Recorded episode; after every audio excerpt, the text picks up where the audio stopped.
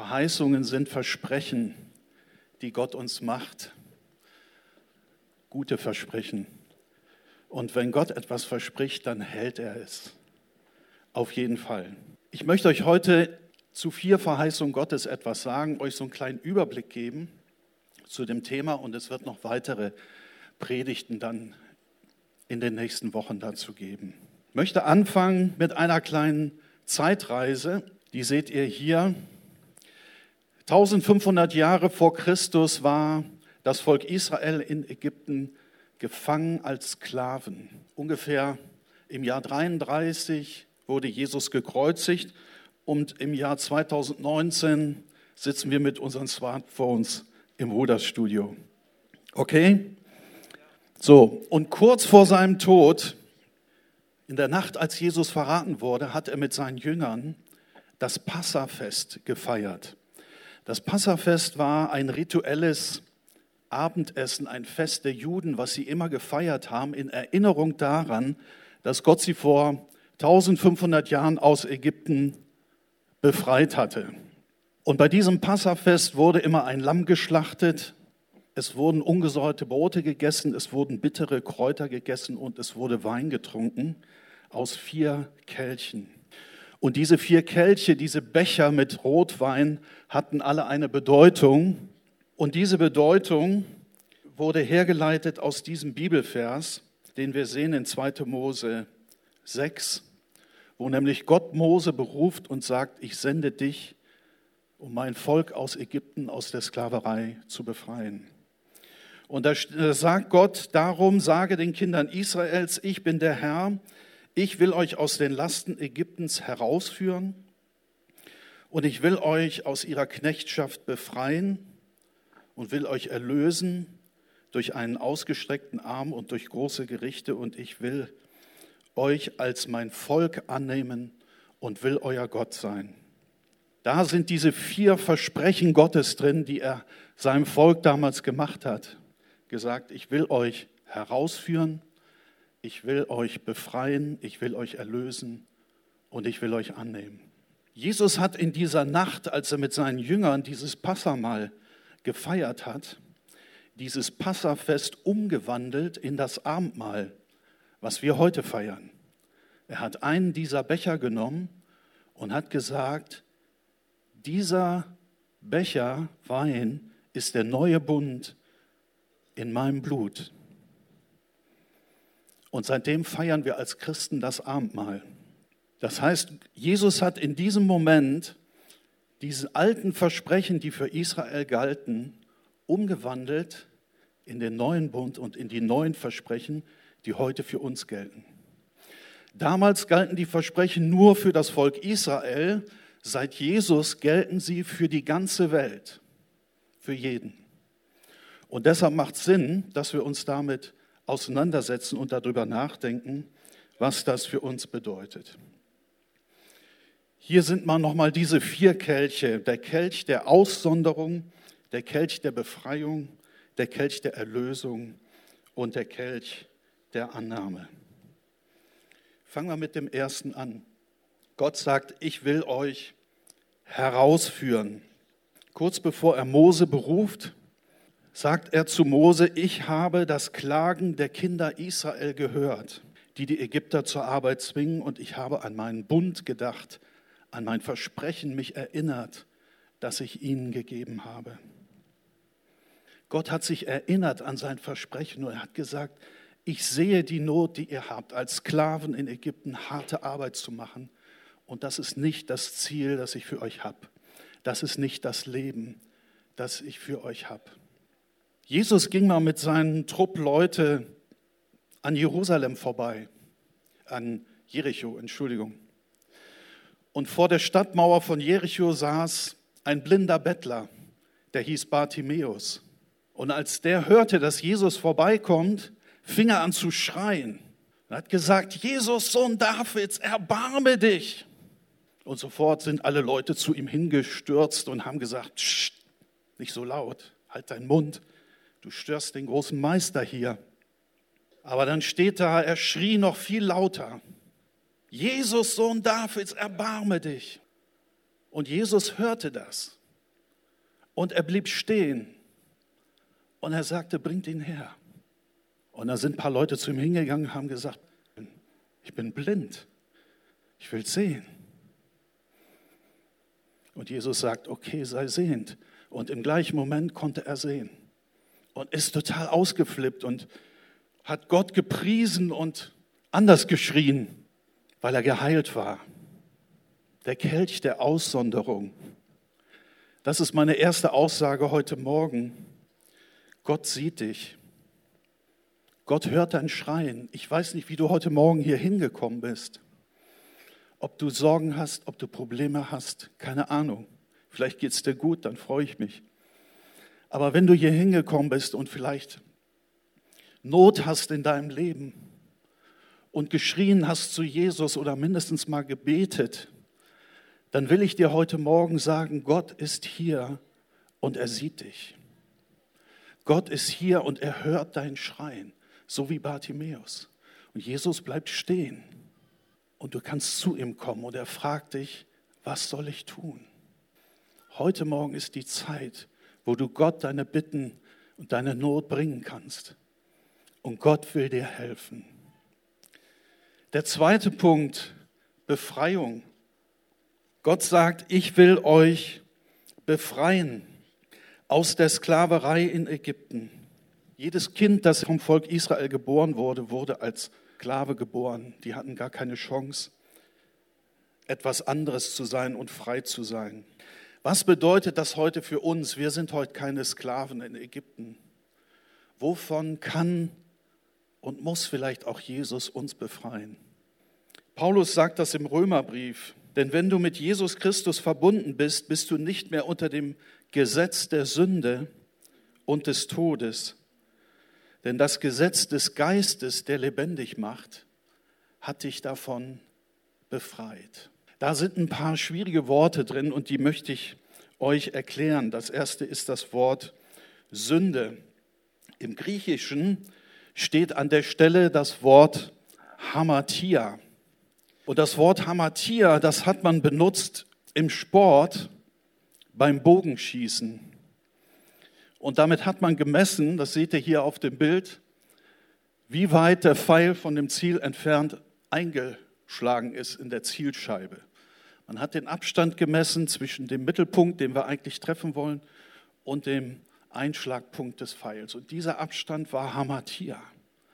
Und der, der am wenigsten Hamatia hatte, der hatte gewonnen. So ähnlich wie beim Golfspielen. Ne? Ich weiß nicht, ob jemand von euch Golf spielt.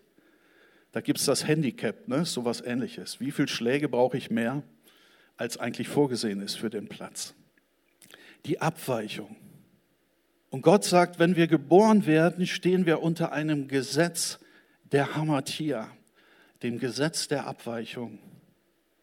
Wir treffen das Ziel unseres Lebens nicht. Und dann müssen wir mal darüber reden, was ist denn eigentlich das Ziel unseres Lebens? das Gott für uns hat. Und als ich angefangen habe, darüber nachzudenken, ist alles explodiert und ich kann euch unmöglich heute Morgen alles dazu erklären, aber ich möchte euch ein Bild malen, einen Überblick geben, welches Ziel Gott für unser Leben hat. Paulus sagt im Epheserbrief, Gott will, dass Christus durch den Glauben in euren Herzen wohne und ihr in der Liebe gewurzelt und gegründet seid, in der Liebe verwurzelt. Das ist das Ziel. Das ist auch übrigens unser Motto, das Motto unserer Kirche für dieses Jahr.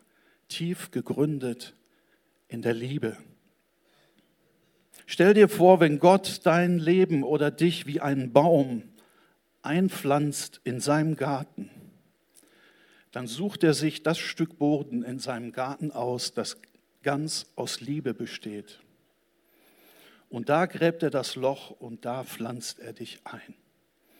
Er pflanzt dich ein in der Liebe. Und in dieser Liebe kannst du deine Wurzeln immer tiefer und immer tiefer graden. Das ist der Grund, auf dem wir stehen. Das ist der Grund, der Boden, aus dem wir unsere Kraft, unsere Lebenskraft holen. Es ist die Liebe. Paulus sagt mal an einer Stelle, wenn ich alles hätte und hätte die Liebe nicht, wäre alles nichts. Das ist alles umsonst. Das ist, als wäre ich ein entwurzelter Baum, dann ist alles nichts wert. Das Ziel, das Gott für dein Leben hat, ist, dass du in der Liebe eingepflanzt bist, in der Liebe Gottes verwurzelt. Das Zweite, Gott wohnt in dir. Jesus sagt, wer mich liebt, der wird mein Wort halten und mein Vater und ich werden kommen und bei ihm wohnen. Jetzt müssten wir eigentlich über den Heiligen Geist reden, dafür haben wir heute Morgen nicht die Zeit. Aber ich will euch nur ganz kurz erklären, das kennt ihr alle, Gott besteht aus drei Personen, dem Vater und dem Sohn und dem Heiligen Geist. Das kennt ihr. Der Vater ist im Himmel. Jesus, der Sohn, war auf der Erde, ist zurück wieder gegangen in den Himmel und sitzt jetzt zur Rechten Gottes, des Vaters. Der Heilige Geist ist der Teil von Gott, der auf der Erde wohnt. Und er will wohnen in uns, in dir. Früher wohnte Gott in dem Tempel in Jerusalem. Als Jesus am Kreuz starb, zerriss der Tempel, äh, der Vorhang in diesem Tempel zu dem Allerheiligsten. Und alle haben gesehen, Gott ist da nicht mehr drin. Gott war ausgezogen. Und als Pfingsten kam, kam der Heilige Geist und Gott zog ein in die Herzen der Menschen, in das Leben der Menschen. Das ist Gottes Ziel für dein Leben, dass er selber, Gott, in dir wohnt durch den Heiligen Geist.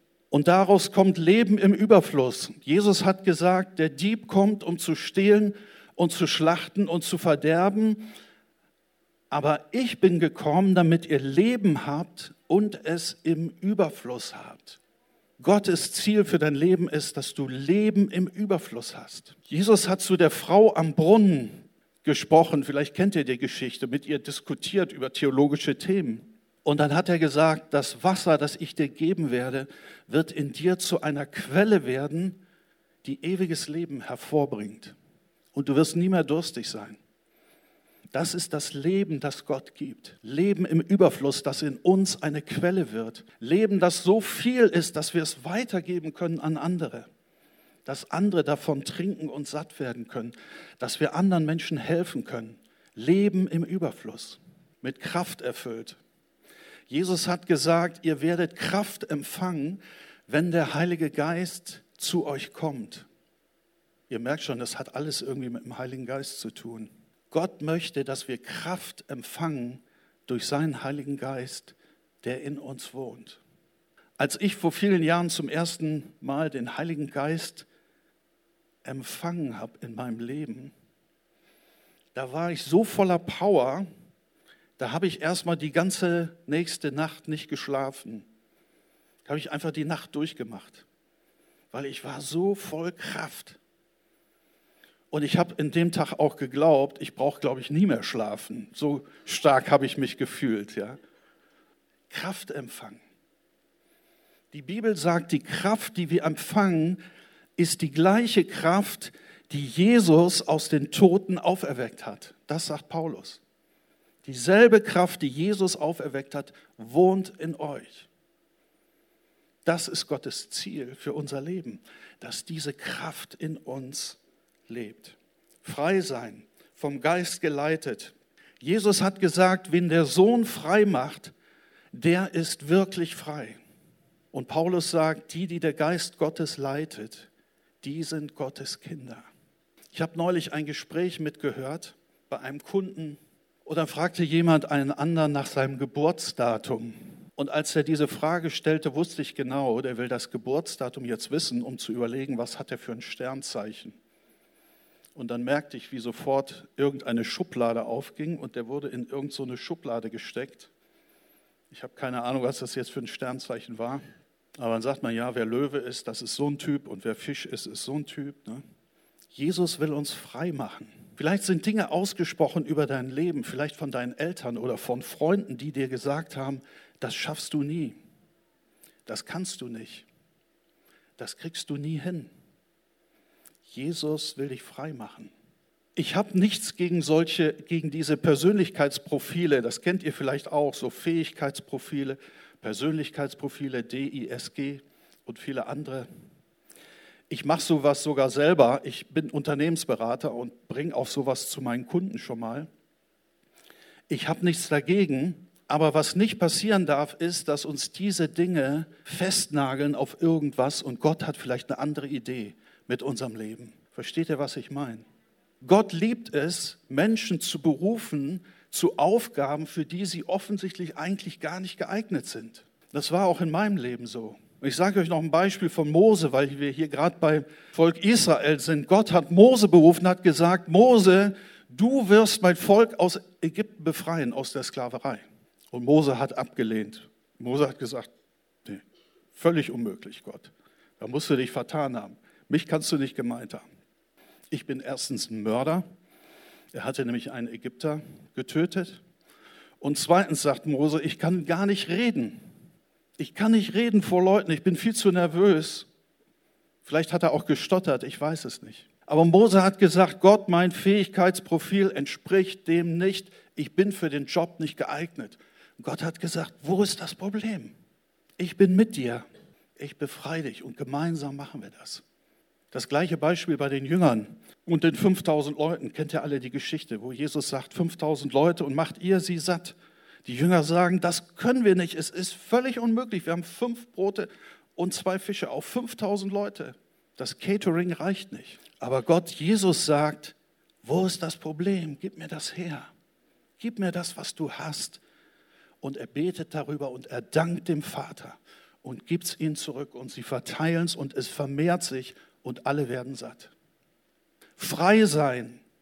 Jesus sagt, wen, wen der Sohn frei macht, der ist wirklich frei.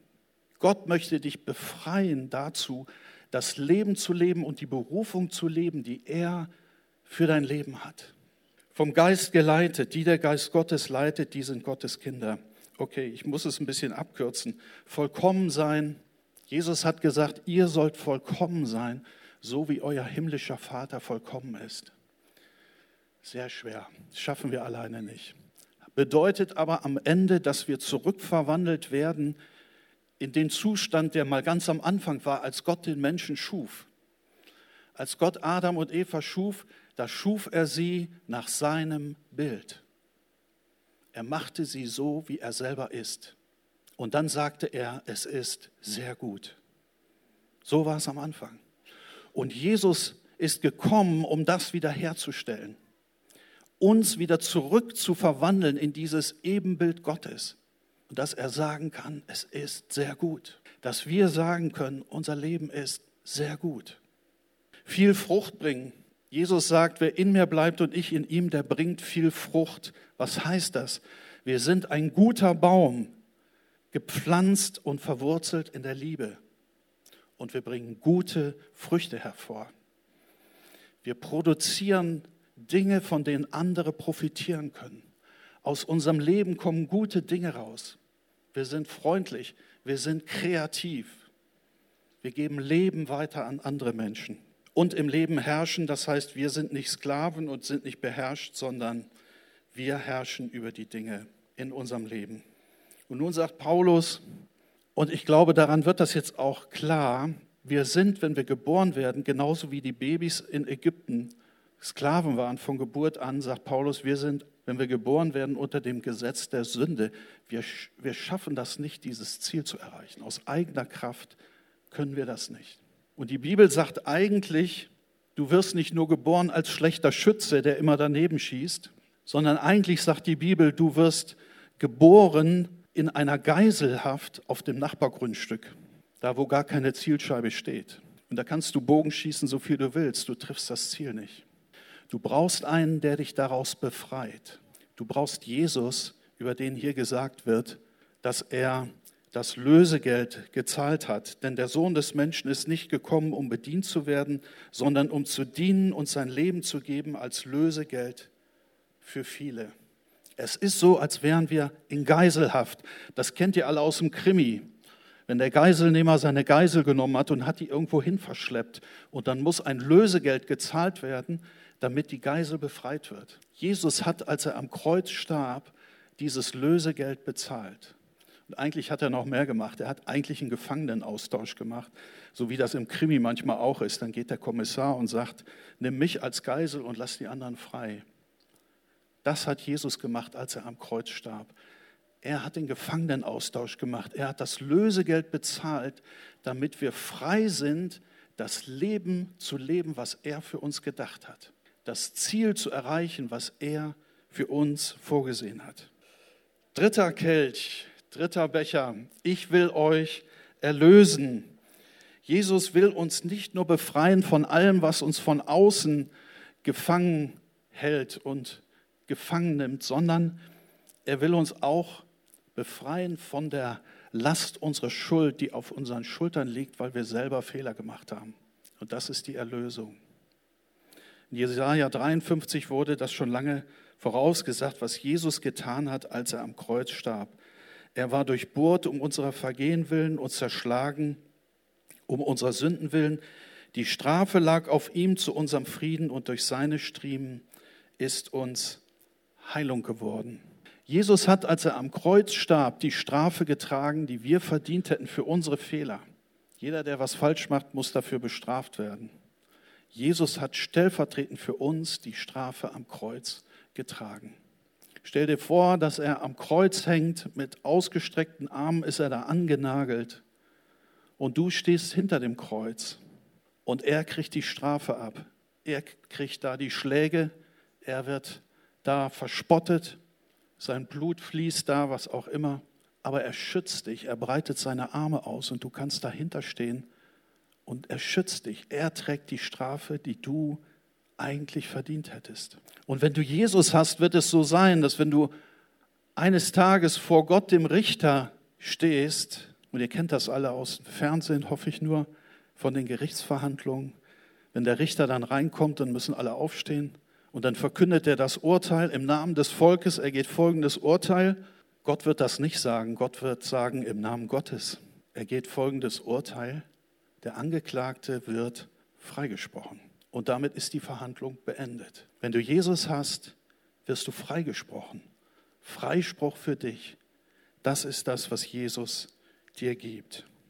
Vierter Punkt, und damit komme ich zum Schluss. Gott sagt, ich will dich annehmen. Für Israel war das der Becher der Annahme, mit dem sie immer noch gewartet haben auf den Messias, der kommen sollte, der Retter, der für sie kommen sollte, um sie endgültig dann für sie das Friedensreich zu bringen und sie mit Gott zusammenzubringen. Und Jesus hat gezeigt und erklärt, dass mit ihm dieses Friedensreich der Annahme schon begonnen hat. Und er hat die Geschichte erzählt von dem Sohn, der von zu Hause weggelaufen ist und der irgendwie ganz am Ende angekommen ist und nicht mehr weiter wusste und hatte sein Erbe verprasst, hatte sich von Gott entfernt, hatte sein Ziel verfehlt. Und dann hat er sich gesagt, okay, ich werde mich aufmachen und werde zu meinem Vater zurückgehen. Und ich werde zu meinem Vater sagen, ich habe gesündigt vor dir und bin nicht mehr wert, dein Sohn zu sein. Mach mich zu einem von deinen Leiharbeitern, würden wir heute sagen. Ne? Tagelöhner hießen die früher. Und dann ging er zurück und der Vater sah ihn von ferne und rannte ihm entgegen und nahm ihn in den Arm und küsste ihn. Und dann sagte der Sohn seinen Spruch auf und sagte, Vater, ich habe gesündigt vor dem Himmel und vor dir. Und der Vater sagt, ja, stimmt. Ich bin es nicht mehr wert, dein Sohn zu sein. Hm, ja, stimmt. Er sagt er, mach mich zu einem von deinen Leiharbeitern. Da sagt der Vater, nein, das machen wir nicht. Im Gegenteil, er ruft seine Knechte und sagt, schnell, holt das Gewand, holt den Ring, zieht ihm Schuhe an die Füße und bereitet ein Fest vor. Denn mein Sohn war tot, aber er ist wieder lebendig. Und ich nehme ihn wieder auf in meine Familie. Das ist die Annahme, die Jesus gebracht hat, dass er sagt, ich nehme dich auf in meine Familie. Weißt du, Gott verpflanzt dich nicht nur aus dem fremden Garten in seinen Garten. Das ist schon gut. Gott macht uns nicht nur zu Bürgern in seinem Königreich. Das ist schon gut. Gott macht noch viel mehr. Gott nimmt uns auf in seine Familie. Wir sind Kinder des Königs. Das ist Family. Wir sind Mitglieder der königlichen Familie. Das ist das, was Jesus gebracht hat. Und was auch für dich und für mich heute gilt. Denn der Geist, den ihr empfangen habt, macht euch nicht zu Sklaven, sodass ihr euch von neuem mit Angst und Furcht leben müsstet. Er hat euch zu Söhnen und Töchtern Gottes gemacht. Durch ihn wir rufen, wenn wir beten, aber lieber Vater. Jesus hat uns zu Söhnen und Töchtern Gottes gemacht. Er nimmt uns auf in seine Familie. Das ist Gottes Angebot.